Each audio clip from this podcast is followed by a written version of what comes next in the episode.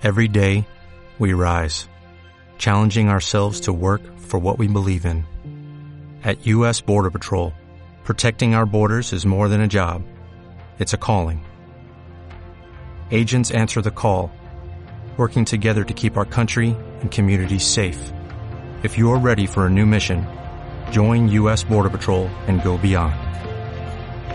Learn more at cbp.gov/careers. Estamos los que estamos.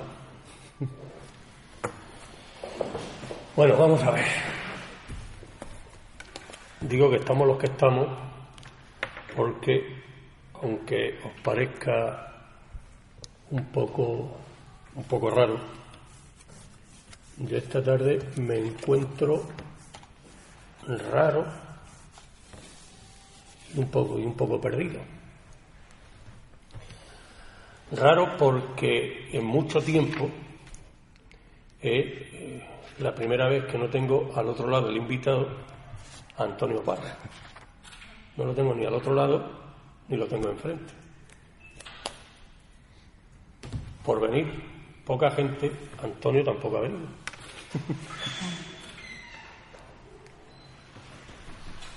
y yo sabía que, que no que no iba a venir.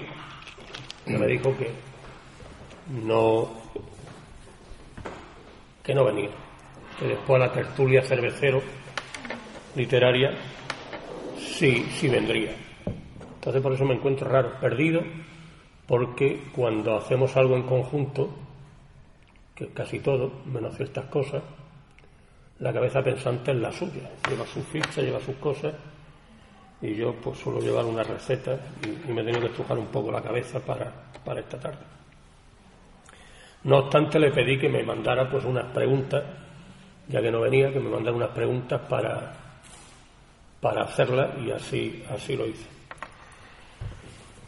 Dándole vuelta a la cabeza de por qué eh, no ha querido estar aquí esta tarde, somos los, de ciencia, somos muy maniáticos, intentamos encontrar explicaciones a todas, a todas las cosas. En, buscando esa explicación en estos días, que bueno, pues estoy liado con un manuscrito de un autor de Cartagena que tengo que, leer, cosa que estoy leyendo, y entre el martes y el miércoles me, leo, he leído una novela, donde eh, me, ha llamado la atención una serie de cosas. Ya digo que los de ciencia, sobre todo los matemáticos, sobre todo los que tenemos una especialidad dentro de las matemáticas y dentro de la economía un tanto extraña, como es la econometría, intentamos encontrar explicaciones a todo. Esa novela que estoy leyendo, bueno, pues, o sea, que, que, ya digo que leí entre el martes y el miércoles, me encuentro con, una fecha, una novela que, que hablaremos largo y tendido también en tiempos próximos. Me encuentro con una fecha, un 4 de agosto, 1906, cosa más curiosa. Algo que ocurrió en Cartagena en aquella, en aquella época, el día 5 de agosto tuvo esa suave, el 5 de agosto es mi cumpleaños. 1906, yo siempre voy sumando la cifra hasta la de los coches. 16, yo nací en el 1951, 16 también, coño, qué casualidad. Y dándole vuelta, dándole vuelta a estas cosas en ese, en ese mismo libro, en la página 99, hay una frase que, ya me, me, deshice. Creo que todos los humanos se encuentran conectados entre sí de alguna manera, efectivamente, y hay eh, cuestiones que dicen que cada uno tenemos un gemelo en la otra parte. Ahora entenderéis por qué, por qué este preámbulo. Mirad, eh, yo tengo un nieto que se llama Alejandro y nació un 2 de junio, o sea, el lunes es su cumpleaños. Tengo un amigo en Cartagena que se llama Alejandro y nació también un 2 de junio. Yo hace un tiempo conocí en el Banco Bilbao Vizcaya de la calle Mayor a un empleado que se llama Francisco Marín Pérez, exactamente igual que yo. Pero además con una curiosidad. Yo soy nacido el 5 de agosto de 1951 y él nació el 5 de agosto de 1952. Claro, digo, pues. Antonio esta tarde no ha venido porque el auto se llama exactamente igual que Antonio Parrasán. Cosa no extraña, pero coño que haya nacido el mismo día, el mismo mes, el mismo año, el mismo día, pues. Entonces digo, pues entiendo que no. Como después vaya a la tertulia cervecero, y nuestro invitado también va a a la tertulia cervecero, pues después que se fundan en un abrazo, simplemente que se fundan y, y hay que dar la cosa. Eh, yo, al, invitado, el invitado eh, va a ser don Antonio, así se merece la, la categoría, y cuando nombre a nuestro Antonio, Parra será el Tito Antonio. Digo el Tito Antonio porque, eh, por circunstancia de la vida, alumnos que tenemos comunes, cuando nos referimos a él, nos referimos como el Tito Antonio. Esta tarde, hace un rato, le he preguntado a dos alumnas que tenemos comunes qué tal os ha ido con Tito Antonio. Bueno, mañana lo sabremos, mañana le damos, nos dan las notas. Bueno, nada. Entonces, Tito Antonio. Por eso no venido. Bien, entonces, hecho este preámbulo, yo eh, quiero decir que vamos a hablar de la obra de nuestro invitado, acabo de matar a mi editor. Eh, hace dos semanas, cuando estuvo aquí Paco López Mengual, ya confesé que no soy lector de segunda lectura, no, pero con la novela esta de Acabo de matar a mi editor me, me ha ocurrido una cosa. En esta segunda lectura, yo la leí porque el otro día vi en mi, como se dice queda muy bien, en mi base de datos vi que había hecho una breve reseña, por cierto, muy mala, la vi, digo, coño, ¿qué, mierda reseña hice?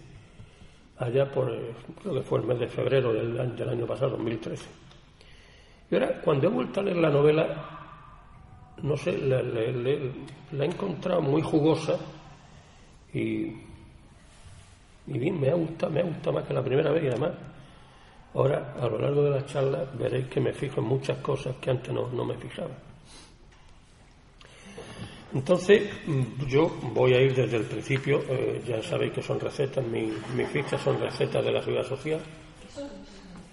Ah, claro, aquí esta es de Sutri, esta, esta es del Sutri, esta es de la Inconcorcor. Bien, yo en las preguntas que le pedí a, a Tito Antonio que me mandara, pues en algunas hemos coincidido porque la verdad es que coincidimos en bastantes cuestiones. Yo, eh, la primera pregunta que tenía puesta es, ¿era necesario este título en su producción? Y le pedí, a, como digo, a ti, Antonio, le pedí una pregunta. Y él me dice, pregúntale, ¿es verdad que esta novela formaba parte de otro proyecto más extenso? Entonces yo hago la primera pregunta, ¿era necesario este título en su producción? Y lo que le acabo de decir. Es verdad que esta novela formaba parte de otro proyecto más extenso. Bueno, buenas tardes. Yo lamento mucho que no esté aquí Tito Antonio para tener la oportunidad de charlar con él también, pero haremos lo que podamos. Si era necesario el título de mi producción, pues no, no, no precisamente y sí. Eh, sí porque eh, no daba con uno que tuviera la fuerza suficiente para, para ilustrar esta novela. Eh, entonces, eh, ya que habla de, una, experiencia desagradable con un editor, decidí que la primera frase de la novela, que es esta, se convirtiera en el título, porque me parecía lo suficientemente llamativa. En cuanto a si es verdad que formaba parte de un proyecto mayor, sí, sí, es cierto. El proyecto era, por un lado, bueno, esta novela habla de, la creación de otra novela y de los sinsabores por los que pasa Jaime Loinaz a la hora de escribirla es un aspirante a escritor, y lo pasa muy mal mientras está escribiendo su novela. Entonces, eh, esto era un proyecto más amplio en el que los capítulos impares eran los capítulos de esta novela y los capítulos pares eran los capítulos de la novela que escribía el personaje. Entonces salió un proyecto de, pues no sé, si 500, 600 páginas, un proyecto bastante, bastante grande que era sistemáticamente devuelto por, por toda editorial que lo recibía. Y entonces eh, Amalia, mi mujer, que también es mi primera lectora, pues eh, dijo, ¿por qué no lo divides en dos? Puesto que tienen, tienen independencia argumental. Es decir, se podía contemplar, por un lado, los problemas que tiene Jaime Loinaz a la hora de escribir su novela y por otro lado la propia novela que él escribe. Y me pareció buena idea y así, así lo hicimos. Con lo cual aquí está la génesis de otra novela que curiosamente se publicó antes que esta. Y se publicó con el título de Apocalipsis 17.1. Entonces, Apocalipsis 17.1, un, un versículo del libro de San Juan. Eh, y curiosamente, quizá el proceso debía ser a la inversa. Primero la gestación de esa novela y luego la novela en sí, pero salió publicado primero eh, Apocalipsis 17.1. No obstante, yo intenté eh, presentar un proyecto a algunas editoriales, un proyecto ya no con las dos novelas eh, imbricadas una en otra, pero sí un proyecto mucho más asequible que era este. Es decir, eh, hacer dos libros en uno. Por un lado acabo de matar a mi editor, pero si le doy la vuelta tengo aquí Apocalipsis 17.1. Y ya que el propio lector decidiera si leo un capítulo de cada o leo una y después leo la otra. Eh, no me pareció tampoco ningún disparate, pero bueno, eh, a las dos otras editoriales a las que se los propuso, pues lo de siempre. Es interesante, no hay dinero, pero tampoco entra en nuestro. En fin, lo típico. Pero sí, ese era el proyecto mayor. Por eso dice acabando de matar al editor. Sí, sí, claro. Hombre, el editor había que matarlo desde el principio. Desde el principio había que matarlo. No, yo, a propósito de eso que has dicho de, la, que has dicho de las dos novelas, voy a, voy a proponer a una editorial francesa. Mira por dónde. Voy a tener trabajo este fin de semana. Hay una editorial francesa que casi a mediados de, por el mes de agosto así, del año pasado, publica una novela que se llama Las traiciones del editor. Las traiciones del editor. Entonces voy a poner en contacto con ellos por si quieren poner por un lado las traiciones del editor y por la otra acabo de matar a mi, a mi editor. Y no creo porque si es las, tra- las tradiciones de un editor serán varias novelas, habrá varias entregas, ¿no? O, o será una novela muy grande. Porque sé, no es grande esto, no es grande las tradiciones. No lo digo por el, por el contenido. Bueno, vamos a ver. eh, la segunda pregunta que yo tenía aquí, que a mí se me ocurre, es si hubo miedo en la editorial a la hora de publicarla, si hubo algún tipo de presión. Y Tito Antonio me dice, ¿hay críticas veladas al mundo editorial? ¿Eso es ficción o es realidad? ¿A cuál contesto primero? La mía. El Tito Antonio no está aquí. El Sí, Tito, hubo- Antonio, el Tito Antonio no está aquí, por saco. Ahora contestamos la y la segunda. Si hubo problemas a la hora de... ¿Hubo miedo en la editorial a la hora de publicarla? Que yo sepa, no. Es decir, la, la editorial, al contrario, lo que me mandó fue un correo electrónico muy, muy breve, muy sucinto. Decía, hemos leído su manuscrito y queremos publicarlo. En breve le mandamos el contrato para... Muchas gracias. Y entonces yo primero me alegré mucho, pero después les, les escribí al cabo de unos días, digo, hombre, me alegra mucho su decisión, pero les importaría decirme por qué quieren publicar la novela.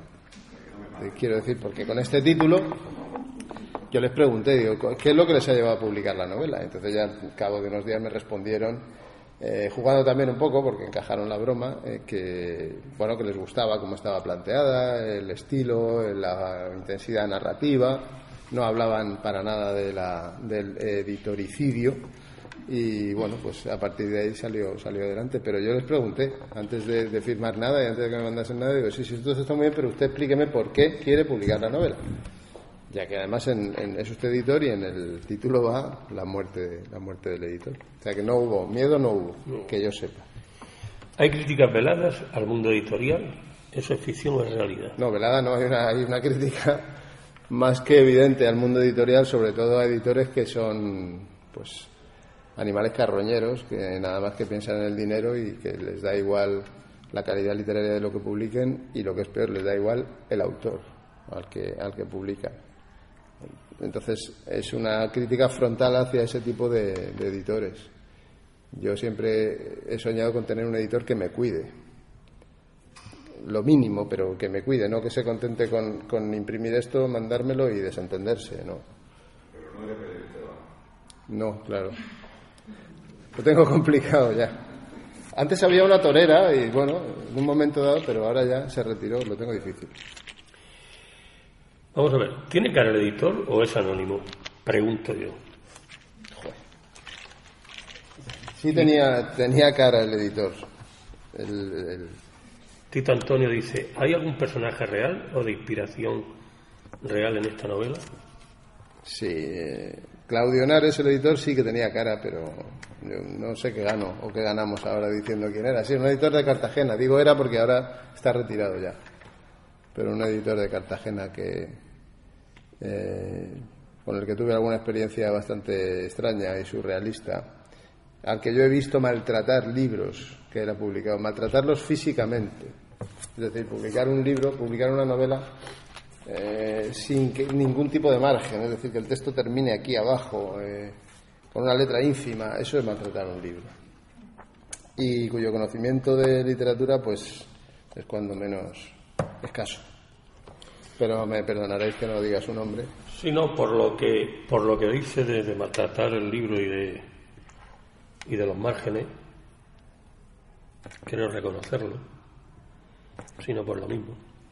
En, un, en una inauguración de curso de la, de la UPCT, me encuentro de cara con él, nos, nos saludamos y me dice, te presento a mi maquetador. Y recuerdo que le contesté y me salió del alma, todavía no lo has matado.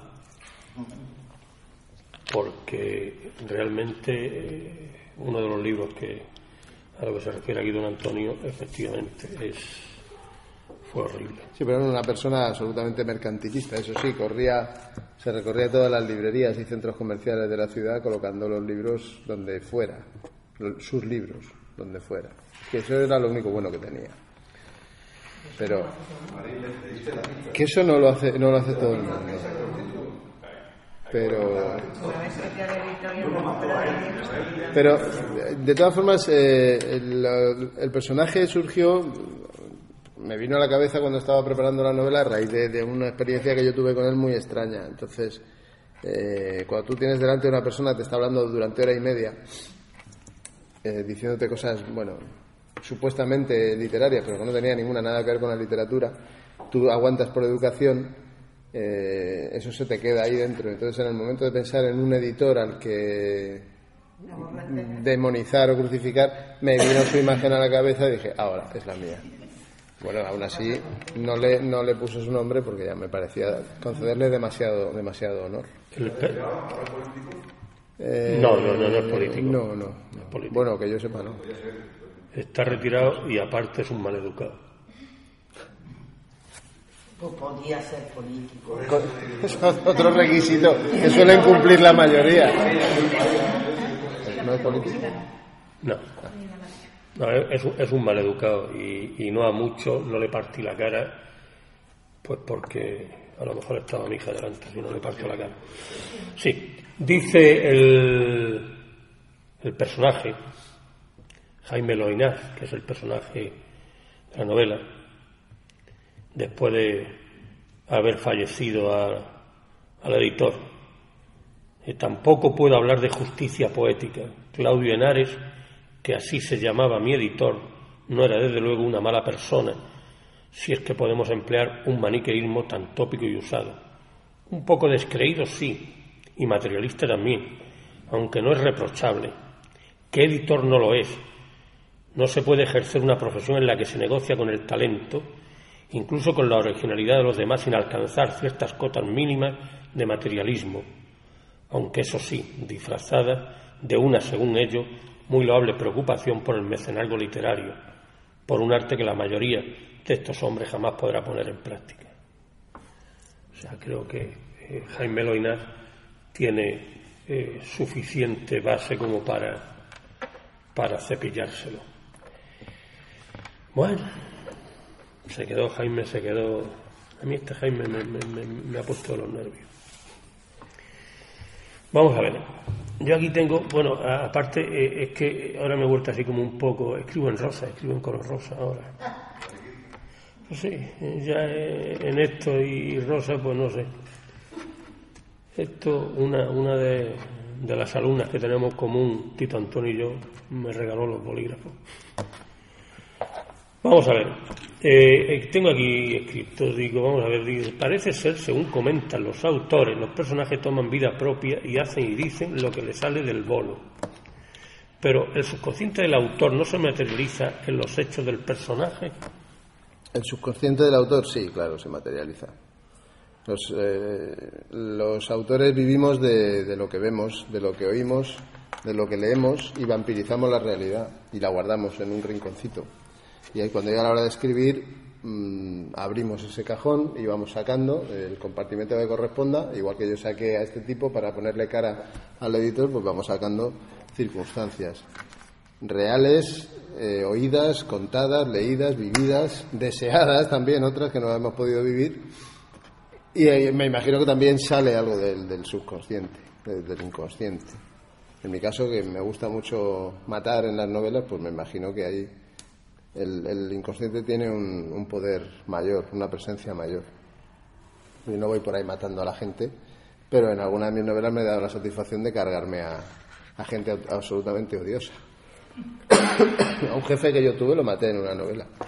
Y lo maté además de una manera bastante salvaje y cruel. Me quedé muy satisfecho. El, el personaje de la novela, de nombre y apellido Jaime Loinaz, es una persona que por encima de todo quiere ser escritor. Y quiere ser escritor y quiere ser escritor. Y, no, y no hay otra. Entonces, bueno, pues hace y dice una serie de, de- de- de cosas que, que a mí ha habido momentos en que me, me ha puesto eh, conoce a la mujer, conoce a, a su mujer y me, me hace mucha gracia las diferentes etapas de, del matrimonio que eh, comenta en la página 17 del libro, el proceso. Voy a leer el proceso según Jaime Loinaz. Ceguera, ilusión, ardor, paternidad, cierta esclavitud, costumbre, otra paternidad y la progresiva falta de confianza que el golpe de la puerta, ya sin importar el equilibrio mental de los pequeños, certificó. O sea, ese es el, el conocimiento de Jaime Loinaz con su mujer, Laura, las etapas del matrimonio. La cerrazón de la puerta es cuando la mujer, ya harta de, de este individuo, pues lo- lo deja y le da, le da el portazo. Bueno, Pero esa- esas son las. esas son las la concepción del matrimonio de ellos. el matrimonio de ellos. Ah, vale, vale. El matrimonio El de ellos. matrimonio es el de No, su no, matrimonio. No, no, no he dicho que sea el de usted. No, no, yo no, sé, Vale. yo no he escrito eso, solo lo ha escrito Jaime Loina. Pero quiero decir que habla de su matrimonio, en ningún caso intenta generalizar. No, no, ese, que- ese- ese es su matrimonio. Pero se parece bastante a muchos según el número de paternidades que uno tenga. Puede uno acortar la paternidad o no, pero se parece, se parece bastante, salvo la, la- el portazo, se parece, se parece bastante. No, hombre, yo creo que, bueno, quienes hayan leído la novela, que aquí me imagino que algunos que estáis habéis leído la novela, veréis que, es que no era un matrimonio, eh, desde el principio no era un matrimonio al uso, no es un matrimonio al uso, en ningún caso. Él, él intenta moldearla a ella durante varios años para que, que sea más o menos como él desea, ejerce un poco ahí de Pigmalión.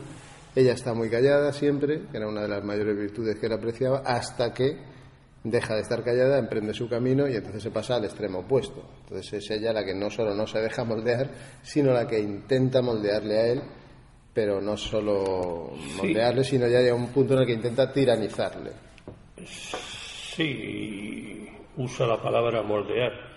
Yo uso la palabra hijoputés en ambos. Bueno, el diccionario es ancho y ajeno. Sí, bueno, eh, voy a leer una, una- una- otro párrafo y, y- y le hago la pregunta. Pero tras tres o cuatro frases, comodín volví a recluirse en una mudez que ya no me satisfacía tanto, y yo, en venganza, me lanzaba pegajosos abrazos y tocamientos contumaces que sabía que no eran de su agrado. Fingí una pasión exagerada, justo en los lugares en los que tenía la seguridad de que, si llegaba el caso de su rendición sin- sincera, no pudiéramos entregarnos a una consumación completa. Ahora lo veo con cierta crueldad y me deja en la boca el mismo sabor amargo que me dejaba entonces. Yo anoto después de leer esto que constato, constato en Jaime un punto de hijoputez ¿cuánto de Jaime Loinaz hay en usted? Y sin haberlo deseado, he hecho casi un Teniendo en cuenta la primera parte de la pregunta, no sé qué contestar. Eh, de Jaime Loinaz, ¿cuánto hay en mí? Pues la, la pasión por la literatura y el deseo de ser escritor. Y, ah, y el gusto por observar, por mirar la realidad. Ya está. Otras cuestiones vengativas o son patrimonio, patrimonio de él. Y espero que no haya mucho más. Espero haber dejado yo más de mí en él que haber tomado cosas de él para mi, para mi carácter. Por eso digo que Sí, y tiene también la, la parte eh, de... Acaba de entrar en la sala Manuel de San Juan, Casina. Buenas Buenas tardes. tardes, Casina. ¿Eh? No, no, no. No, seudónimo es su apellido. Es, eh, Eh, la, la hijoputez, como digo, se reparte tanto en Jaime Loinaz como, como en Laura. Lee. Su dureza creció otorgándole pequeñas victorias, como la de excluirme de los nacimientos de nuestros dos hijos. Hay que ser hijo puta. Acudiendo al hospital con entereza exagerada y siempre en mano de su clan familiar, pretextando que mi presencia solo incrementaría su nervio y su tensión. Así podía llamarme muchas horas después, garantizándose el desprecio que los suyos me lanzaban encima cuando al fin acudía a conocer a mi vástago. Hay que ser hija puta para eso. La pregunta es inevitable. ¿Cuánto de Laura hay asimismo en usted? No, a ver. eh, de Laura no creo que haya prácticamente nada en mí. Yo necesitaba encontrar un personaje que fuera totalmente contrario a Jaime, empezando por, eh, por la nula apreciación de la literatura o del arte, de cualquier manifestación artística. Ella no tiene ningún respeto por el, por el arte. Es una ingeniera que tiene un trabajo muy, muy concreto, y, pero bueno, esto tampoco tiene nada que ver. No tiene ninguna apreciación por la, por la literatura, ningún aprecio. Eh, para ella es una pérdida de tiempo lo que hace Jaime Loinaz. Y a raíz de ahí, de considerar que lo que hace es una pérdida de tiempo, se siente amenazada. Ella está educada en un clan eh, social con unos vínculos muy fuertes, vínculos de protección, en un clan muy endogámico. La familia hay que protegerla a toda costa. Entonces considera que el deseo de Jaime de dedicarse a la literatura es una amenaza para su familia. Y, empieza a ejecutar en él pequeñas venganzas, como esa. Es decir, estoy de parto, pero no le aviso, me voy al hospital y cuando la criatura haya nacido, entonces le llamo y aprovecho para decirle cómo es que no has estado aquí, etcétera, etcétera. Es, eh, son pequeñas venganzas con las que intentar expulsar, porque en el fondo lo que quiere es expulsar de esa manada familiar a la oveja negra, al que no cuadra, al que no sigue el camino establecido. Porque la familia de Laura además es una familia muy, muy cerrada. Quizá demasiado tópica, me salió demasiado, demasiado arquetípica. Pero bueno, es, era también necesario porque es, él, él los llama el clan, el clan Rosique.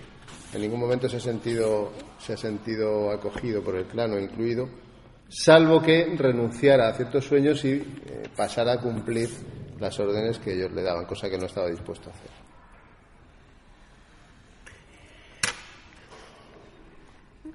Bueno, si no hay nada, mejor. Porque, Espero que no. pero espero que, que no. Es una persona muy retorcida, muy, muy retorcida.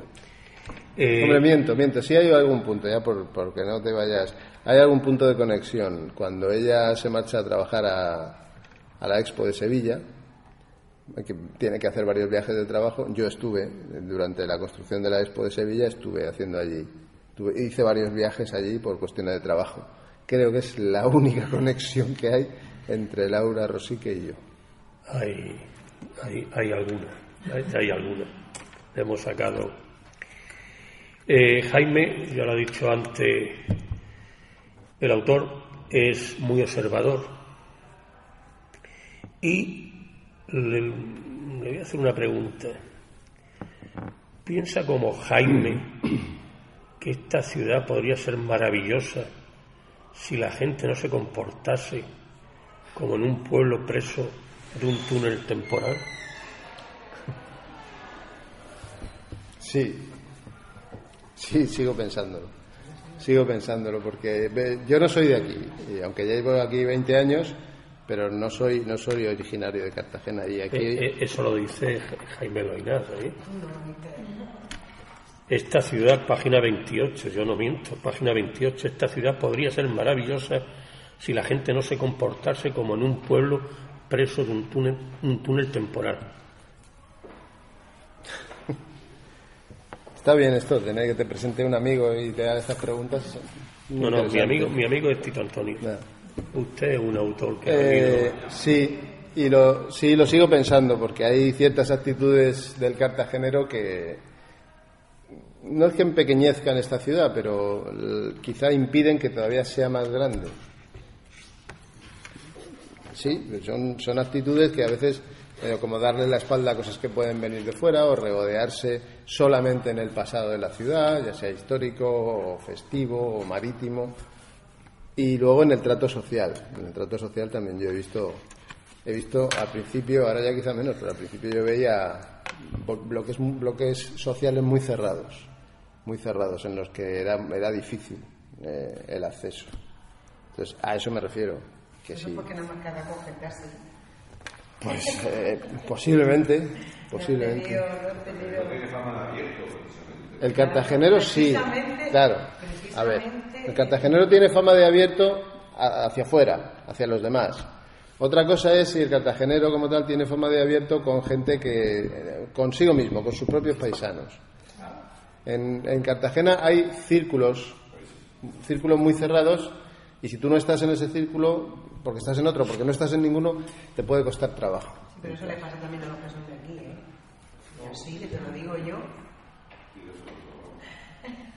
O sea, eso le pasa también a los que somos Yo el- me imagino el día uno que es domingo. Sí. Sí, el día uno me imagino que estará colgada la- el número de junio y de todo el verano de la revista agitadora. Que cuando esté colgada la colgaré. Y os ruego que leáis la reseña que he hecho, no porque la haya hecho yo, sino sobre todo una parte de ella y podréis entender eh, la frase, esa frase, que a más de uno le va a picar bastante. No, no, no, no, yo he hecho una, una reseña totalmente aséptica, pero eh, yo no es que esté de acuerdo con Jaime Loinaz, es que constato a diario que eso ocurre en esta puñetera ciudad. Sí, sí, y otro, y otro de Melilla, y otro de Melilla vinimos, vinimos para acá. Pero cuando aquí alguien que publica en medio cartagenero se atreve a decir que para hacer, hacer ciertas cosas hay que ser icue o icua, Pues y tuvo y tuvo y tuvo y tuvo y tuvo que rectificar y tuvo que rectificar porque se le pegó un tirón de oreja. Pero sigamos avanzando con la novela. Eh, ¿por qué no nos resume eh, la novela que que se supone que Jaime Loinaz está escribiendo Apocalipsis 17.1 La novela que- que le escribe, de que de que de que, Pues, eh, a ver, es, un- es un- la novela de una obsesión, de un, un joven, un joven mensajero que, bueno, eh, lee el Apocalipsis de manera compulsiva y está obsesionado con todo lo que dice San Juan y decide que su ciudad, que es, que es esta, en su ciudad hay muchísima gente que merece castigos, siguiendo, siguiendo el Apocalipsis, y entonces se- él se arroga el derecho de castigar a esa gente. Entonces empieza a cometer, a cometer eh, varios asesinatos. Por ejemplo, pues eh, em, eh, el primero de ellos, quiero recordar, mata a un yonki que, que dormía en el, en el viejo club de regatas y lo mata y provoca un incendio que casi termina con él. El incendio fue real, me imagino que lo recordáis. Yo tomé cosas reales. Bueno, Jaime Loinaz tomó cosas reales. Esto es que es un poco esquizofrénico ya. Entonces empieza a matar, empieza a matar gente y cada vez que mata, incluso a veces antes de matar, eh, él llama a un programa de, de madrugada, un programa que hay en la radio, que oye mucho, un programa de estos para, para gente solitaria, que se llama La Sonrisa de la Luna y que lo lleva una locutora, se llama Elisa Montes, y llama allí para conversar y para anunciar lo que va a hacer. Ahí lee fragmentos de- del Apocalipsis y poco más o menos que va anunciando, no, no muy a las claras, pero va anunciando que va a ocurrir, va a ocurrir algo eh, en, la, en la ciudad. Eh, Elisa Montes es una mujer que está aquí porque ha venido rebotada de Murcia y, era una gran periodista radiofónica, estuvo en La Verdad también, pero eh, a raíz de, del episodio de la parricida de Santomera, eh, pues a ella le costó el despido y la desterraron a una, a una emisora pequeñita de Cartagena. Me explico, la parricida llamó, eh, la noche del crimen llamó a la radio, quejándose, mi marido me engaña, en fin, etcétera, etcétera. Y Elisa poco más menos que la despachó pues como una mujer eh, sola más, abandonada, y luego esa mujer mató a sus dos hijos. Entonces, eso a Elisa le costó el despido y la mandaron a Cartagena. Y aquí sobrevive en un- con un programa de madrugada. Y este hombre, Marcos Galván, empieza a llamar eh, para hablar con ella y para anunciarle los crímenes. Ella pone todo en conocimiento de la policía, de- del inspector Marquina, y a partir de ahí pues, se- cuenta un poco la, investigación. El, joven Marcos no se identifica como tal, se hace, se hace pasar por se pone un nombre falso, se llama Denis, y sigue cometiendo, cometiendo varios crímenes en la ciudad y el- estrechando cada vez más el cerco. Llega un momento que empieza a cometer esos crímenes no solo por cuestiones religiosas, sino también por amor hacia, hacia la locutora, hacia Elisa. Y hasta ahí puedo leer. Porque si cuento más ya no les dejo nada. No, eh, Jaime Loinaz va a hacer un resumen. Dice, la locutora Lisa Montes recibe en su programa de madrugada la llamada de Marcos Galván, un joven anónimo mensajero, lector insomne de la Biblia, que se empeña en limpiar los pecados de sus conciudadanos y que bajo el nombre falso de Denis se erige en apóstol del bien hasta que decide impartir la justicia por su cuenta y comienza a matar a todos aquellos que considera culpables, aunque después cambia el altruismo de sus motivos por algo más íntimo. Sí, primero empezó por un drogadicto, después una prostituta, eh, después mató a un tipo, una especie de especulador, en fin, iba por ahí. Luego mató a un profesor también, un profesor que consideraba que, que no, no, no ejercía su, su oficio, sino simplemente chupaba de, de- de un puesto público. Y él ha- hacía de ángel exterminador Sí. de, de todos. Sí, sí, sí, sí. Sí, sí, sí, porque además es un, es un chaval que vive, vive completamente solo, vive en un piso cerca de la estación, un piso viejo, y, y está solo, está solo completamente. ¿No te- ¿Tenéis un caramelito por ahí para esta mujer que se Yo que no llevo, tengo porque no llevo. Es que una alergia. Pues sí, alergia al caramelo, poca cosa. A ver, llevo yo. Ah, pues fíjate. Ay, Ha llegado su lector.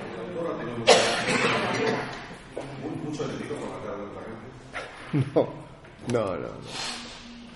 No, No, ahí ya, ya no. El, el- uno de lo- una de las víctimas sí, sí, fue aquel jefe que os comentaba antes, que ese sí me lo cargué con saña. El resto son personajes que en determinado momento pues o viven o mueren, pero sin correlatos reales. Aunque da mucho gusto, ¿eh? Ajustar cuentas. Cuando tienes a alguien así que da gusto ajustar cuentas sobre el papel. No, no, no. Porque eh, es, pero así, así, pero saca los demonios, saca los demonios fuera y ya estás, estás prevenido. Es, mu- es muy sano, ¿eh? Yo reconozco que es muy sano. Ahí, a lo largo de la, de la novela, hay un momento en que el, el autor de la misma eh, me cayó bien.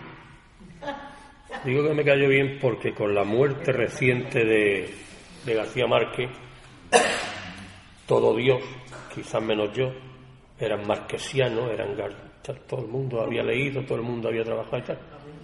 Aquí ya en esta, en esta novela se rinde homenaje a Cien años de soledad, además en varios, en varios momentos, con lo cual sé que eh, el homenaje o el sentimiento que aquí Antonio, don Antonio haya podido tener con García Márquez era, era sincero, no es de última hora de apuntarse al carro, porque de eso, de eso hace, hay mucha gente, que todo el mundo somos marquesianos, no sé si se dice marquesiano, ¿no? pero bueno.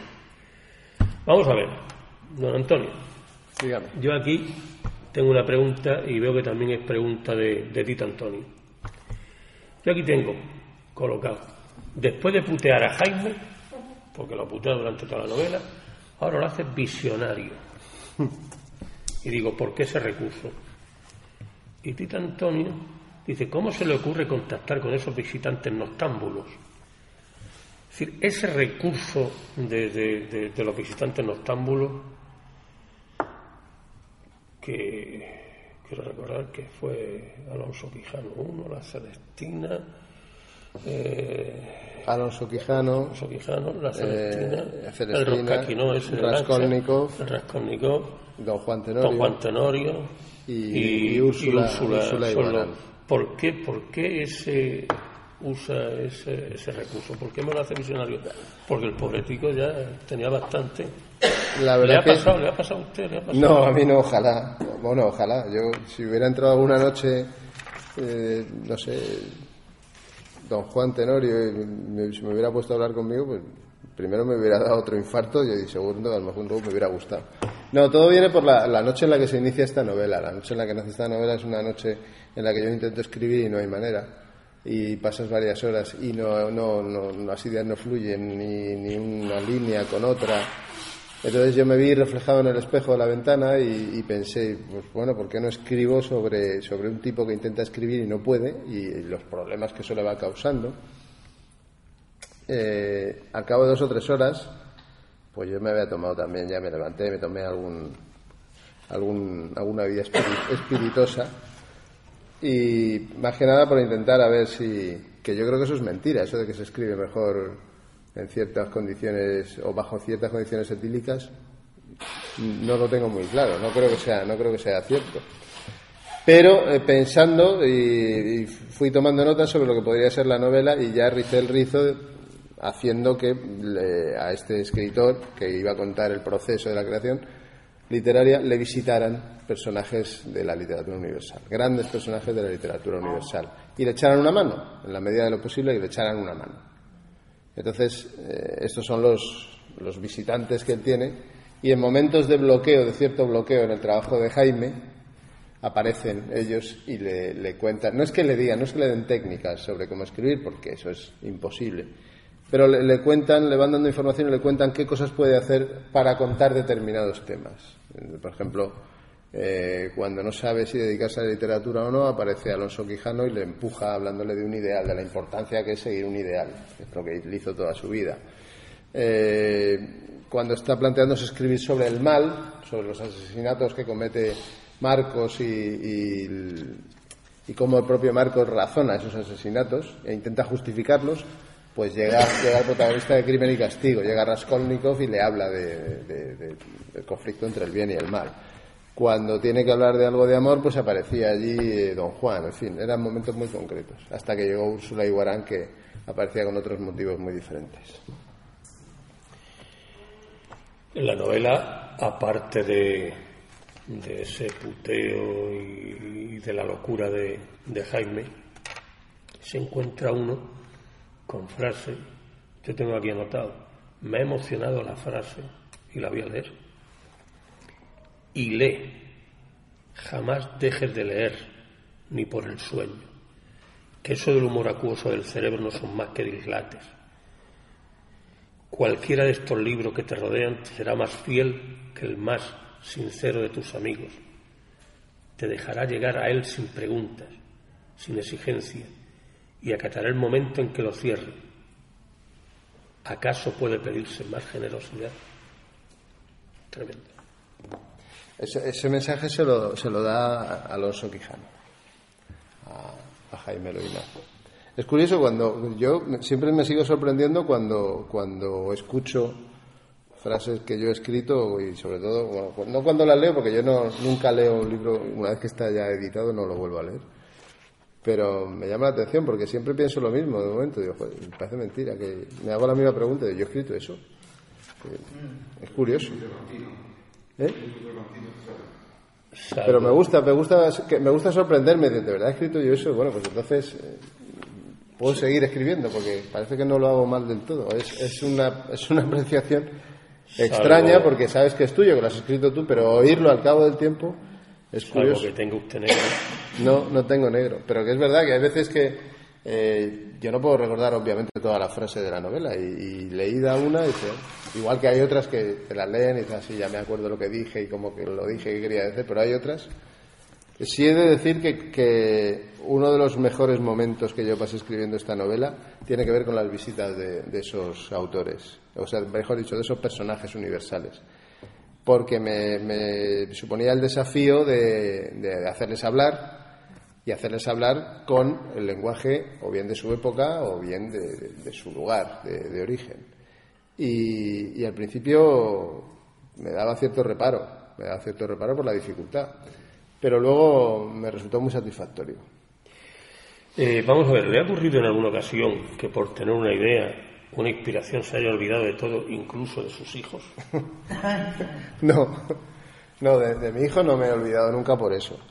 Pero he tenido momentos de cierta enajenación y de desaparecer, a lo mejor de alguna reunión social o familiar o algo, para, para tomar notas. Sí, he tenido, he tenido momentos. Tener que parar el coche y buscar un papel para, para, apuntar algo. En ese sentido son muy útiles los papeles de la hora, no los tiréis nunca. No, los tiréis nunca.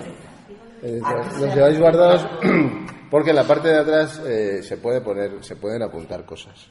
Y, él lo pregunta porque él asistió a uno de esos momentos no hace mucho.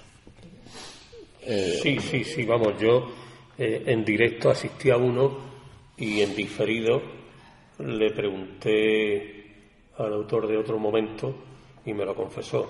Sí, fue en, una, en un encuentro de autor también, al que yo asistía como, como público. Y bueno, en este caso era una chica que lo presentaba, estaba desde un club de lectura, el club de lectura de, de Lacan, que se hace en la obra social, y de pronto pues estaban ahí hablando y de pronto sacó el y se puso a escribir. Alucinado, tomó nota de lo que fuere y ahí se quedó. O sea que he sido testigo de eso. Y en otra ocasión, en un, en un volumen donde hay varios autores, participó en uno y le pregunté que, porque a mí me había resultado un tanto extraño lo que veía, y entonces me confiesa que estando un día en misa, pues empezó a tomar nota. Estaba en misa y entonces empezó a tomar nota de, del asunto y ahí salió el, el asunto, sí. A ver, hay, hay, que aclarar, claro, estando en misa, primero, yo no soy practicante. Quiero decir, fui a una misa eh, acompañando a mi familia, era una misa además de aniversario de un miembro de la familia que ya no estaba, entonces yo entro, no, no practico, pero soy tan respetuoso como el que más. De hecho, a veces me duele ver que soy más respetuoso que otros muchos que sí practican y están ahí hablando, o, o, sin ocuparse de los niños que están corriendo para un lado y para otro. Quiero decir con esto que cuando llegó ese momento, pues yo tenía un papel y discretamente saqué el papel y tomé cuatro notas para, para, ese, para ese cuento.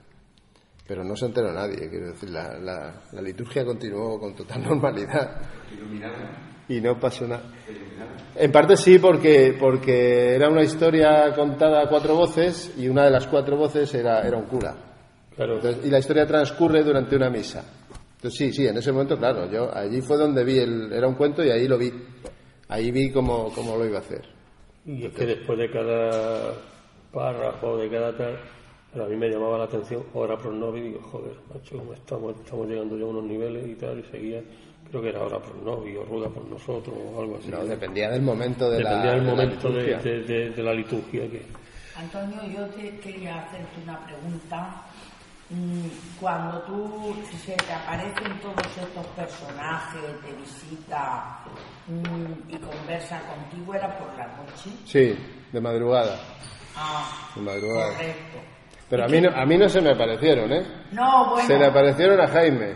Bueno, ya, ya, pero. Ah, ya me hubiera gustado a mí que se me hubiera parecido No, ya, alguno. pero- Pero no tenía yo pero- preguntas para alguno de ellos. Te quiero decir es que, que yo creo que las musas se deben de aparecer eso de noche, de madrugada. Sí, pero hay, hay musas que se llaman Wiki Glen Ross. Las musas se aparecen. ¿Por qué Wiki Glen Ross? eh? Porque primero, algo primero me, ha hecho, me ha algo- hecho una algo, pregunta. no sé, No, más eh, romántico. Que una musa se te aparezca a las 4 de la tarde a la hora de la siesta. O... Pero bueno, es que depende. Eh, eh, Esta novela se estaba escribiendo prácticamente en su totalidad de, de madrugada. Con lo cual, eh, pues tenía que aparecer en ese momento. Jaime escribe de madrugada, porque durante el día trabaja, él trabaja en una compañía de seguros, tiene un trabajo además absolutamente alejado de la literatura. Entonces escribe por la noche, escribe de madrugada, y esas visitas las recibía de madrugada. Pero yo he recibido musas, como tú dices, pues en el caso que contábamos antes eran las 7 de la tarde. en el club de lectura donde la gente estaba haciendo preguntas y yo abrí esto, empecé a escribir y estuve como cinco minutos tomando notas ellos seguían hablando. La verdad es que fueron muy corteses porque otros me podían haber echado directamente. Luego ya les expliqué cuál era el motivo. Pero estuve cinco minutos tomando notas y lo de la misa, pues también, no sé, pues a las siete o las ocho de la tarde.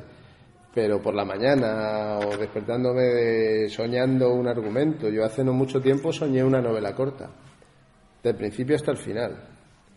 Y me levanté y tomé notas y ahí la tengo preparada para escribirla este verano. varios, varios, tengo varios. En casa, sí, sí. En la mesilla exactamente no, pero cerca, cerca tengo uno. Cerca tengo uno y varios cuadernos. Y, ahí, porque a veces es, necesario levantarse y tomar notas. Ya digo, esta vez fue una novela corta, además, eh, desde el principio hasta el final. Y, me levanté, eh, esto pues eran las 7 de la mañana un sábado. Eh, me levanté y estuve redactando todo lo que es la sinopsis y el, el, armazón, el esqueleto de la novela. Es, una novela corta, pero y ahí está preparada para, para rellenarla y escribirla. Y eso lo soñé pues de madrugada.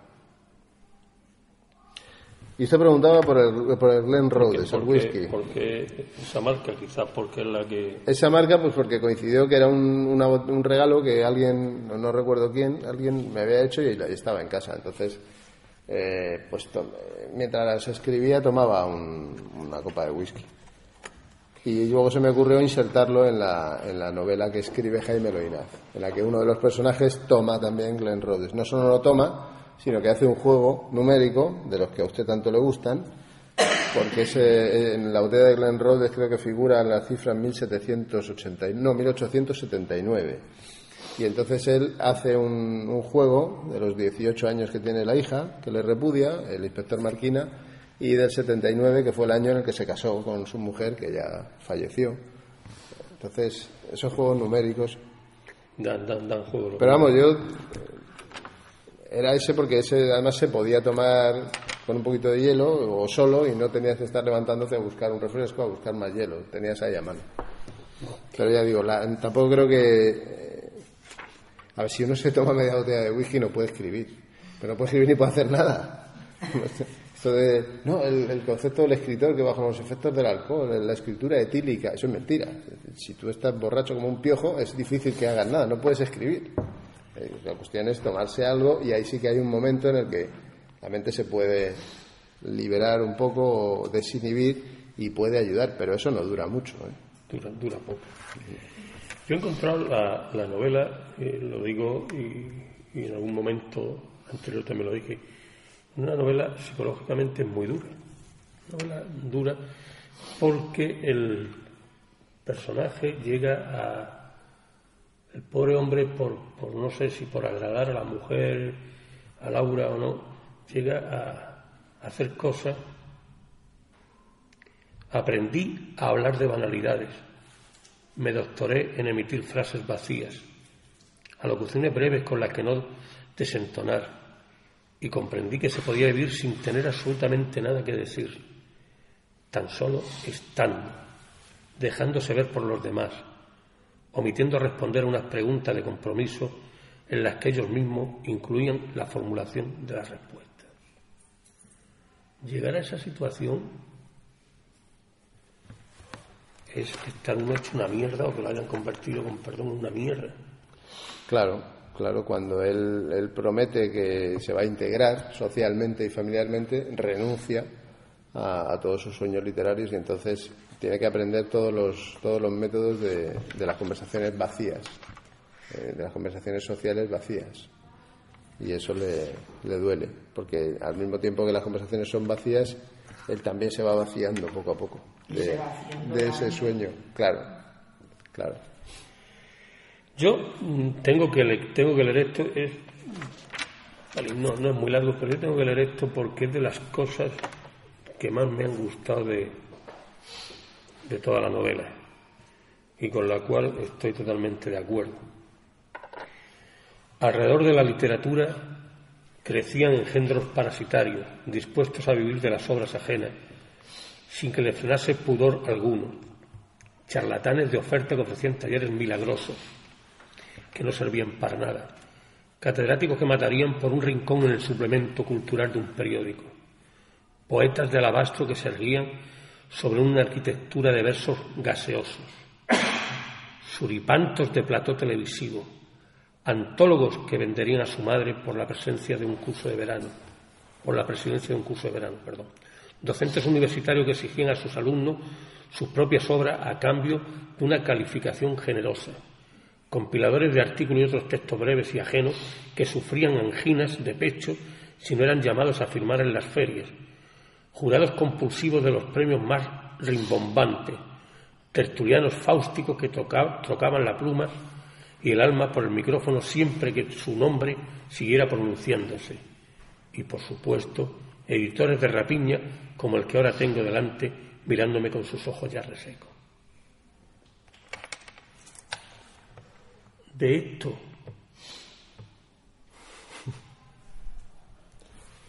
y en nuestro entorno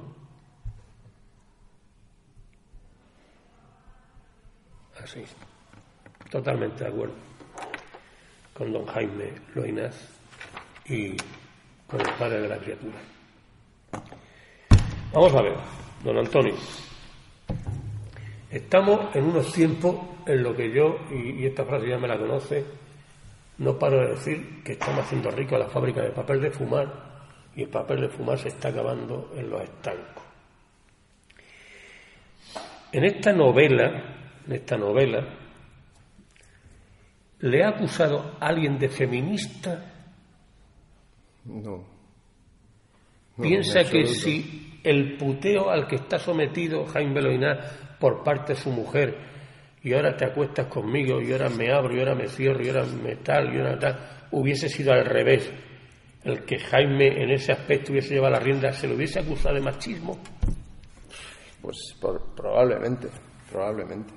Pero eso es una hipótesis, tampoco, como no ha ocurrido. No, nadie, nadie me ha acusado de, feminista porque por darle el poder a, la mujer. En y el que, fondo es que a las mujeres les gusta que los maltraten así de esa manera. No, eso no es verdad. Vamos a ver, vamos a ver, vamos a ver. Tampoco, tampoco quiero decir, pero en el fondo nos gustan más los canallas, hay que pensarlo así. No es que te peguen, pero en el fondo las mujeres te lo digo sinceramente, hay mujeres que les gustan. Pero eso es, un, eso es un mito, es decir, os gustan más los canallas y os casáis con los formales. Igual que el mito, claro, igual que el mito a la inversa, ¿no? no hay películas, los caballeros las prefieren rubias, pero se casan con las morenas. Pero yo me refiero, vamos no, no, entiéndase por rubias no el color del pelo, sino otra cosa. ¿eh? Yo me refiero, Antonio, me refiero a la parte que tú has dicho que sí, bueno, que si éramos feministas o más el hombre, no sé, yo no soy para nada feminista, no, en el aspecto de, no defiendo, yo defiendo a la persona. Me da igual que sea mujer o que sea hombre. Y si la, la vacuna lleva el hombre, pues la lleva. Si la lleva ella, pues la lleva la mujer. Entonces hay que partir de esa base. Pero sí que es cierto, y de hecho se ha comentado antes, que la mujer es un poco más cabronica a la hora de vengativa y es mucho más. Esta, esta sí. Yo no tengo generalizado. Laura sí. Yo no voy a, yo no voy a generalizar, ¿eh? pero que por la general una mujer mucho más. Laura ejerce la tortura psicológica de manera sistemática sobre Jaime Loina, pero muy sistemática. ¿eh? Eh, entonces, por eso viene la pregunta de Paco. ¿Me han llamado feminista por eso? No. Si el caso hubiera sido la inversa, si hubiera sido Jaime el que sistemáticamente la hubiera torturado de manera psicológica, sí, me hubieran llamado de todo. Pero ella hubiera sido más tonta y más sumisa. Quiero decirte que no hubiera sido ese tipo de mujer tan fuerte. Supongo.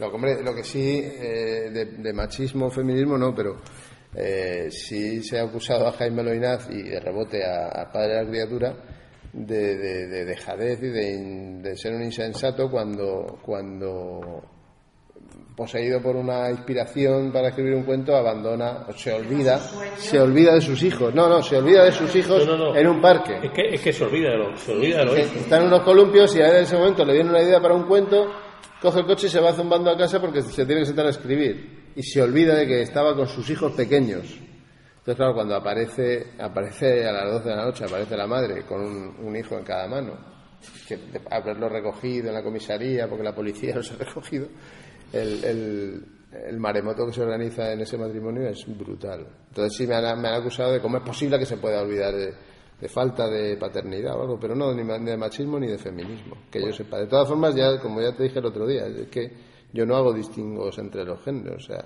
creo que la- el talento no tiene género y la estupidez, por desgracia, tampoco. Cual, por, por supuesto. Yo en una tertulia de esta de, no sé si era Soledad Portola, que la presentó una diciendo que, que ella escribía, mm, escribía, era una mujer que escribía para mujeres. Y yo le pregunté qué era eso, y fue al comienzo de la entrevista, que qué era eso de una mujer que, que escribe para mujeres. No. Bueno, Que escribe para personas. A mí me gusta que escriba para personas. Sí, pero, pero esa pregunta es lícita y te, explico por qué. Y tiene la culpa un cierto tipo de, de literatura que se dio a comienzos de los años 80, en la que mm, determinadas mujeres eh, empezaron a publicar y pareció que se extendía una moda entre, entre las editoriales, entre los editores, de publicar novelas con una temática más femenina. Es decir, eh, apelar un poco a que, por supuesto, protagonistas femeninos, que la problemática fuera estrictamente femenina, el universo de la mujer, dificultades de maternidad, eh, relaciones de pareja duras, difíciles, en las que generalmente quien no daba la talla era el hombre, eh, empleos eh, vetados para la mujer y se contaba su lucha, que también es lógico, porque después de décadas de que la mujer estuviera absolutamente ninguneada, cuando eh, en la República parecía que la- esa igualdad sí iba a buen puerto, después desaparece durante 40 años, pues a finales de los 70 y comienzos de los 80 surgieron autoras que escribían literatura para mujeres. Y sí que es verdad que hubo, y Soledad Puertola fue una de ellas. Las grandes tuvieron novelas un poco de mujeres. Carmen Martín Gaite escribió novelas de mujeres. Eh, de la propia Almudena Grandes también alguna novela. En principio, Malena es un nombre de tango, se puede considerar una novela de mujeres, pero después han ido evolucionando. Rosa Montero igual, pero han ido cambiando. Lo que pasa es que esa época quizá eh, la literatura necesitaba saldar una cuenta con, con- no, no con el feminismo, sino con la mujer española en general. Entonces era lógico que le preguntaran eso. Pero ahora ya no se escribe. Yo creo que ahora no se escribe para mujeres ni para hombres. no hay. Creo. La, la lectura de, de la novela me, me ha creado una afición. Y ahora, desde que la he vuelto a leer, no había reparado la primera vez, pero ahora que la he vuelto a leer, me ha creado una afición. Voy por la calle y veremos si no me dan alguna hostia de vez en cuando. Ya ha dicho antes aquí don Antonio que es un observador, el Jaime Loinaz es un observador. Y yo ahora me dedico a observar lo mismo que él.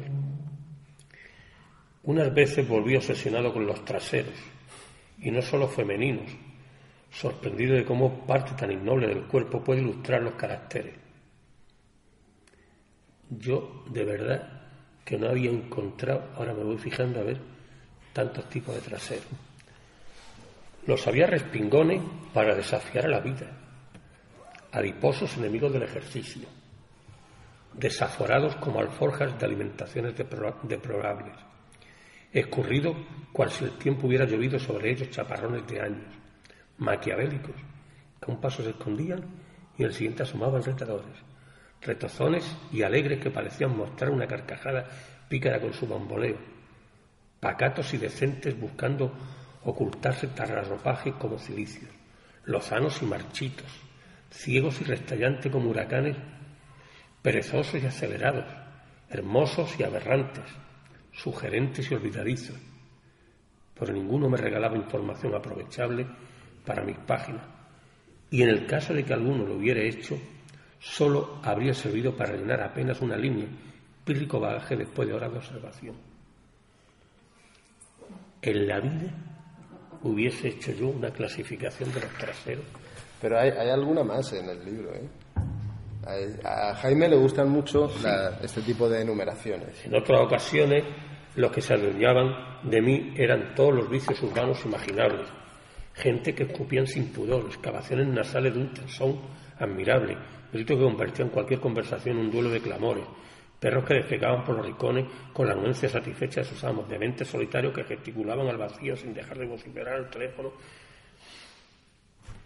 Efectivamente, cuando venía para acá hace un rato, me he encontrado con algo que bien podía haberlo metido Jaime Lona. Un señor por la calle aprendiéndose un diccionario. Más llevaba el diccionario abierto, iba leyendo, además eh, eh, en voz alta, pum, pum, y claro, cuando lo he visto así, me he puesto al lado, además, con todo el descarga del mundo, mira, digo, cojones, es un diccionario. Y iba el tío aprendiéndose y recitándolo en voz alta. Estamos majados, ¿eh? Yo lo digo que estamos, que estamos majados. El problema, el problema de, que, de que a uno le cuenten cosas, cosas como esta es, es que luego va y las aprovecha. Ahí lo tenemos.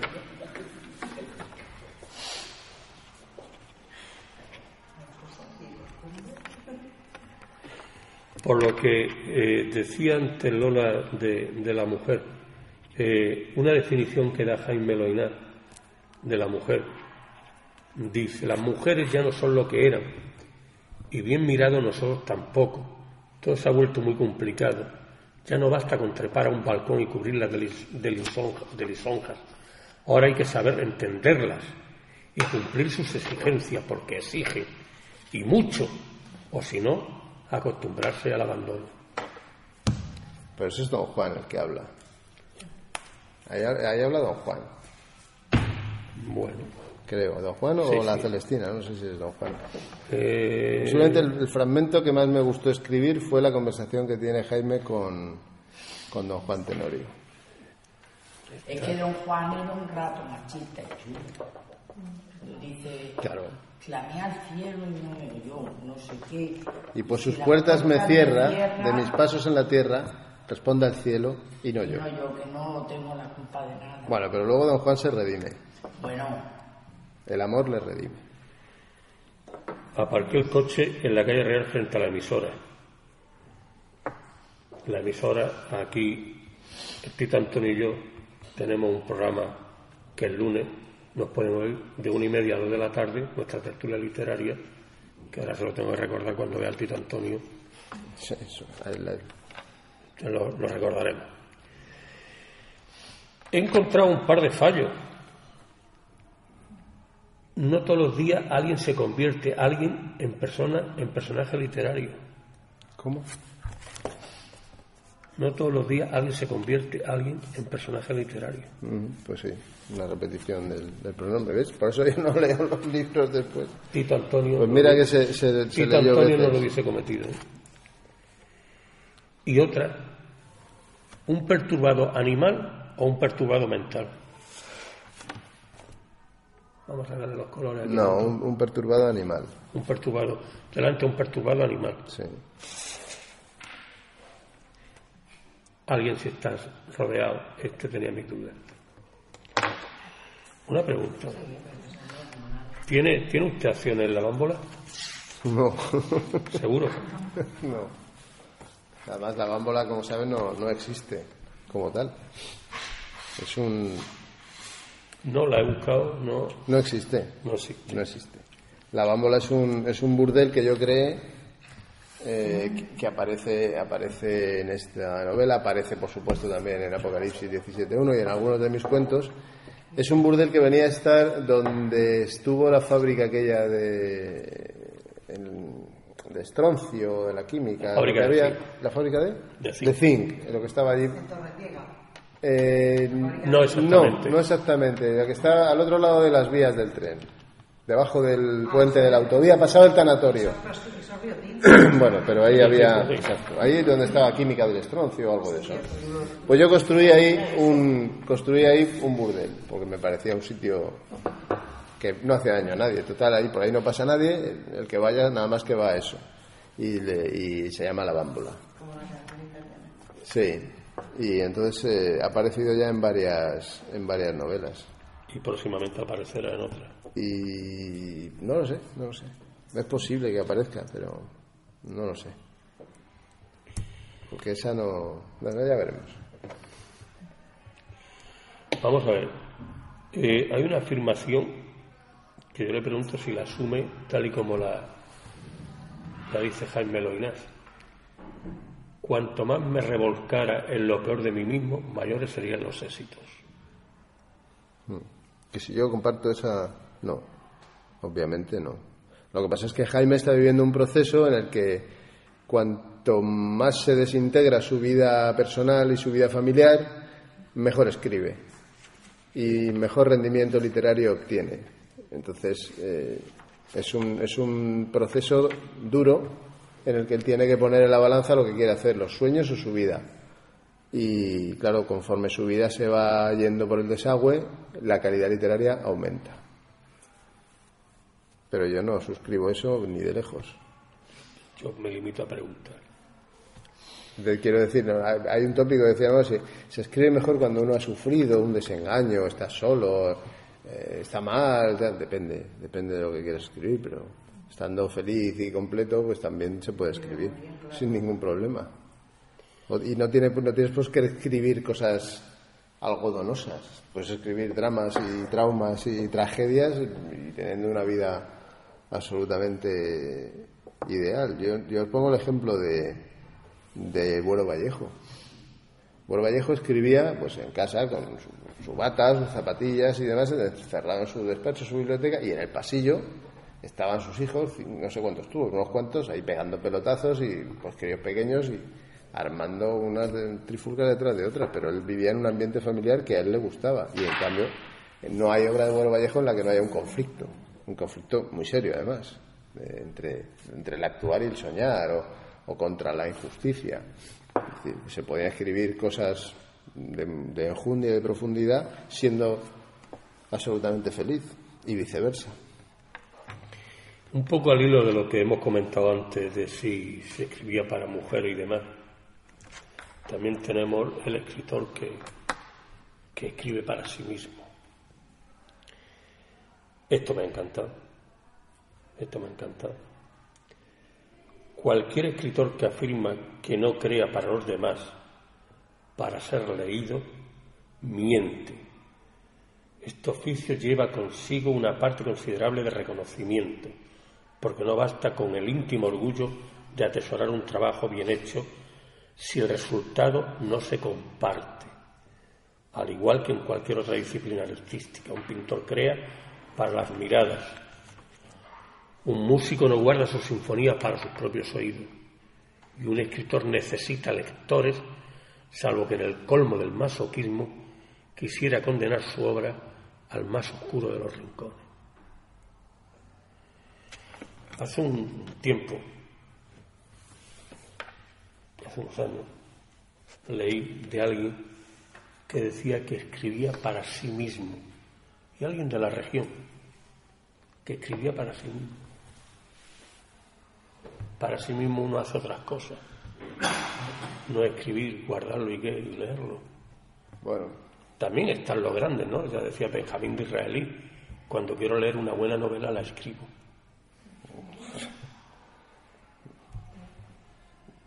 Bueno, eso a mí siempre me ha hecho mucha gracia y lo cito porque cuando quiero leer una buena novela de todas formas yo te invito a que hagas una comprobación que es muy fácil. Si, bueno, muy fácil si uno tiene cierto desparpajo.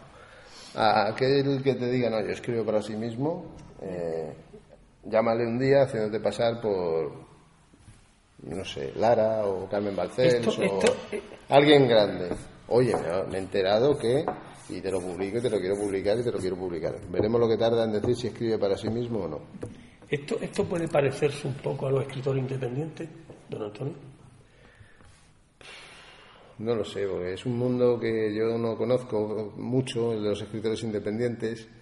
Eh, aunque lo poco que he conocido me da la sensación de que están eh, están Un poco a perdidos. punto, no, perdidos no. Lo que pasa es que están a punto de convertirse en una especie de de gueto, una especie de, bloque muy cerrado. Eh, la mayoría mm, ah, dicen haber elegido el, el mundo digital porque los escritores independientes están publicando en, en digital, en la red, por haber salido escaldados con editoriales, etcétera, etcétera. Pero si os dais cuenta de la organización que tienen esas publicaciones, sobre todo en Amazon y demás, hay unos rankings salvajes, pero salvajes. Eh, si no estás entre los 100 mejores, pues parece que tu obra ya no vale. Si llegas a ponerte en el número uno, hay auténticas campañas. Tú te pones en el número uno y a lo mejor en los 5, 6, 7 días siguientes aparecen críticas negativas sobre tu obra que no habían aparecido en ningún momento y te la tiran abajo. Eh, creo que es un mundo que han elegido un camino que es muy respetable. Yo no lo comparto, pero, pero en ese mundo están empezando a cometer los mismos errores que tanto hemos criticado en la edición en la edición en papel. Y luego bueno pues te digo la misma prueba ¿eh? un, escritor independiente y di que le llama Lara o que le llama no sé lo, que ha visto su novela en Amazon y que la quieren publicar. Y entonces veremos a ver dónde hasta dónde llega la independencia eh, por un momento he pensado, apago esto, pero no, no lo quiero apagar, porque es que el tema de la, literatura independiente me, empieza a saturar ya un poco. Empiezo a observar cierta hipocresía en el mundo de la literatura independiente. Es decir, yo publico todas mis obras en la red, no quiero saber nada con editores. Bueno, y a lo mejor no será porque son los editores, ninguno ha querido saber nada con usted. ¿O ha tenido malas experiencias con editores? Yo también he tenido malas experiencias con editores. Con esta editorial la experiencia de momento está siendo normal. Con otras, ahora mismo he tenido una mala experiencia con una editorial de, Málaga que dice que no, la novela no se ha vendido absolutamente nada y que la va a saldar. Digo, muy bien, pues deme mi contrato que lo rescindimos inmediatamente, ya me buscaré la vida por otro lado. Experiencias de esas malas se tienen por todas partes. Pero de ahí decir, no, yo renuncio. Yo he escuchado a escritores independientes decir, no, es que yo no quiero publicar con, editores eh, en papel. Yo quiero la red, pero la red y ya está. Hay un punto de hipocresía. Hay un punto de hipocresía. Y luego, en ese mundo de la escritura independiente y de la publicación digital, está entrando de todo. Están entrando auténticas bazofias que nadie filtra. Porque es muy fácil. Yo tengo este manuscrito, es un archivo de Word o de PDF, enviar, remaquetar, pum, y lo cuelgo. Y a lo mejor nadie lo revisa. Y, si tengo 57 amigos que son capaces de estar todo el santo día dándole a me gusta y moviéndolo, lo ponen entre los 10 primeros de Amazon. Y la novela no tiene ninguna calidad. Para mí la literatura es otra cosa. También digo que los editores en papel deberían ser un poco más hábiles y husmear en, Amazon y en, las redes y seleccionar, porque hay buenas obras, y encontrarse con calidad y decir, quiero sacar esto en papel. Y no tienes por qué renunciar a publicarlo en, en, electrónico, pero yo quiero sacarlo en papel, mejorar las condiciones y, en fin, y llegar a acuerdos. Pero he observado, y cuanto más he intentado conocer un poco el mundo de la edición electrónica, más hipocresía he encontrado. Eso no quita que haya gente honesta y decente y normal y buena publicando, pero hay mucha hipocresía. Y yo, serán los, años, pero cada vez la hipocresía la soporto menos. ¿Daría su vida para que una novela suya tuviese éxito? Joder, esa es, esa es una pregunta demasiado fuerte. Yo creo que no. Yo creo que no. A lo mejor si esta pregunta me lo hubieras hecho hace 10 o 15 años, pues igual te habría dicho que sí, pero ahora no es que te, que te den una medalla o un premio a título póstumo, que ha habido escritores que han escrito grandes novelas como este John, este Kennedy. John Kennedy Toole.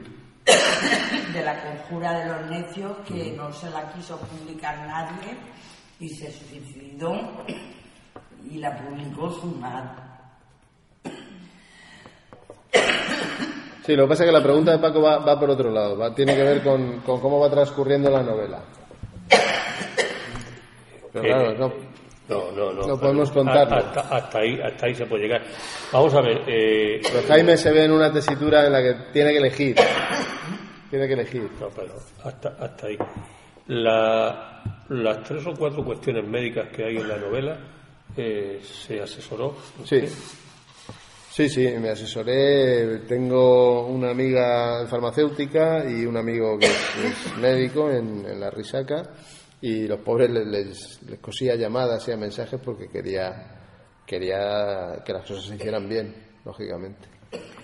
Porque la docena de pastillas de Sintrón en un hemofílico, con dos otros hubiese bastado.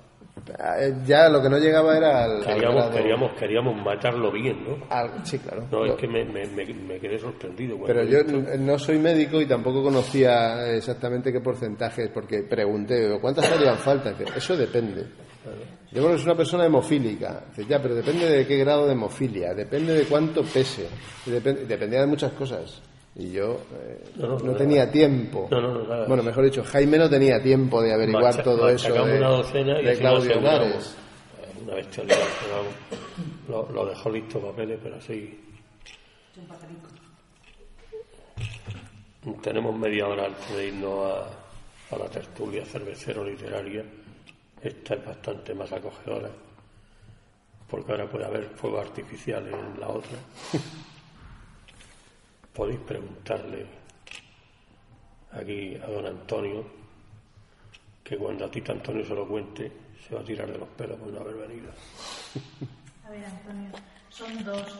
Primero se publicó la de 17.1 y luego esta. Pero yo, por ejemplo, cuando leí esta, a mi amiga Elisa le recomendé que las leyera al revés, que primero leyera esta y luego la otra, porque pensé que así le iba a gustar más. Claro, claro, lo otro, eh, a ver, esto es como todo, no, no fue, si, si de mí hubiera dependido, el orden hubiera sido este, primero acabo de matar a mi editor y luego Apocalipsis 17.1, bueno, miento, el- mi, mi ilusión hubiera sido lo que os comentaba antes, doble, la novela doble, que creo que eso en bolsillo tampoco costará tanto dinero, a ver si en Francia, tú cuéntaselo a los franceses, a ver si les gusta, de paso me traducen y fíjate. Oye, y eso también es. Es que no, no creo que cueste tanto trabajo hacer, eh, hacer eso. Y, me, parece un, me parecía un formato medianamente original. Lo que pasa es que las editoriales van como van. Eh, las novelas estaban mandadas a varias editoriales, esta la otra, y, y la primera que respondió fue, fue Corona Borealis, que fue la que sacó Apocalipsis 17.1. Y, pero vamos, ya digo que ahora en verano se queda libre esa novela otra vez. Recupero los derechos porque si me salda el libro, pues rescindimos el contrato y recupero los derechos y veremos. Ahora puedo hacer con ella lo que quiera. No es que así. A mí me, cuando leí la segunda lo pensé, digo, ahora me volvería a leer la primera y digo, y a quien no la haya leído todavía le voy a decir que la lea al revés. Yo he leído esta gata, por bien haber leído bien. Claro, eh, ¿qué pasó? Que Primero esta y luego la otra. Que primero. Primero la del autor y la del escritor y luego la, de, la que él escribe. yo tuve que hacer un ejercicio, sobre todo con esta, un ejercicio de, de remodelación, porque se escribieron, obviamente se escribieron a la vez. Entonces, eh, como la- el- era un solo proyecto, pues en, esta las referencias a la otra novela pues eran mínimas porque estaba ahí.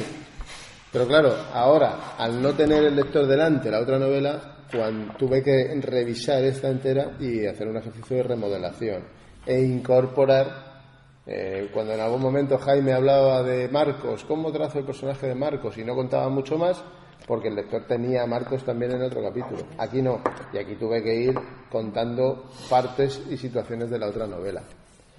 Eh, lo. Evidentemente, pero, pero tenía, que, tenía que hacerlo.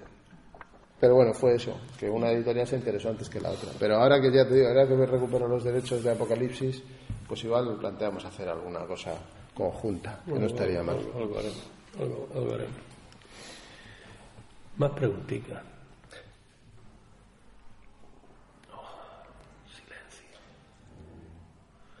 No sé, también sabe que pasa que como durante toda la charla, o sea, Hace mucho que las escribiste. Hace mucho que las escribí, pues estamos en qué año estamos, en el 14. 14. El 14. Está al final del 12.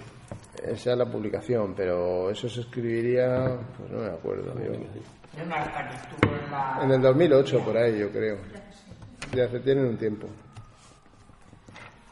Creo que sí, y te voy a decir por qué, porque yo creo que todavía fumaba, o sea que tuvo que ser en el 2008. Que lo que hablábamos antes del, del etilismo a la hora de escribir, no, pero yo fumaba como un becerro mientras escribía, pero como un becerro. Y esas noches eran uno con otro. Y, recuerdo que fumaba cuando escribí esta novela, o sea que sí, tuvo que ser en el 2008, por ahí.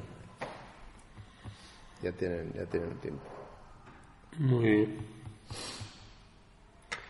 Pues Yo es que no me gustaría preguntarte muchas cosas, pero lo que primero que tengo que hacer es leerlas. claro, Pero bueno, puedes preguntar lo que quieras, aunque no lo hayas leído. Una vez que las lea, Ah, pero también. ahora no me la puedes contar, has contado hasta... Pero es un título, yo lo veo muy bien puesto porque yo muchas veces paso así por la librería y, y, y lo leo muy deprisa.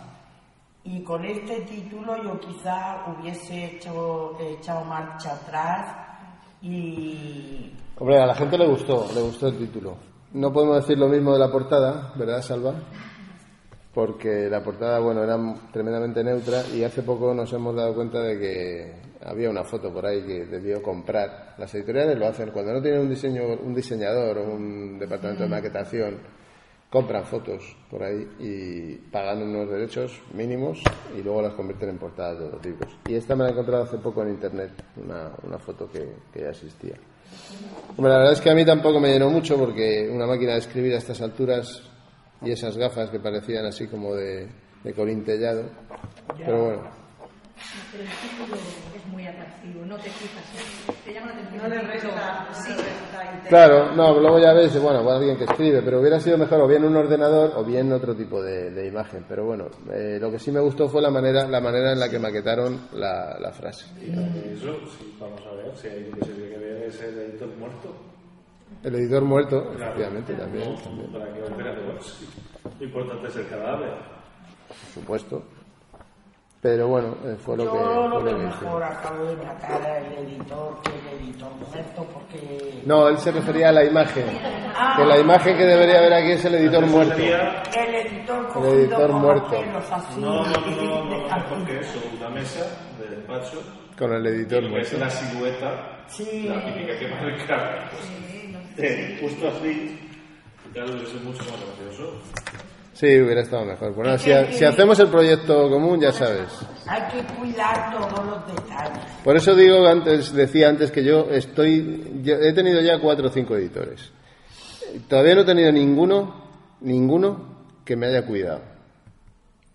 He tenido gente que me ha tratado mercantilmente bien, estos por ejemplo, pues lo normal, otros regular, otros mal, otros muy mal. Hay uno que está en busca y captura con no sé cuántas querellas puestas, pero bueno, que fue el primero que tuve.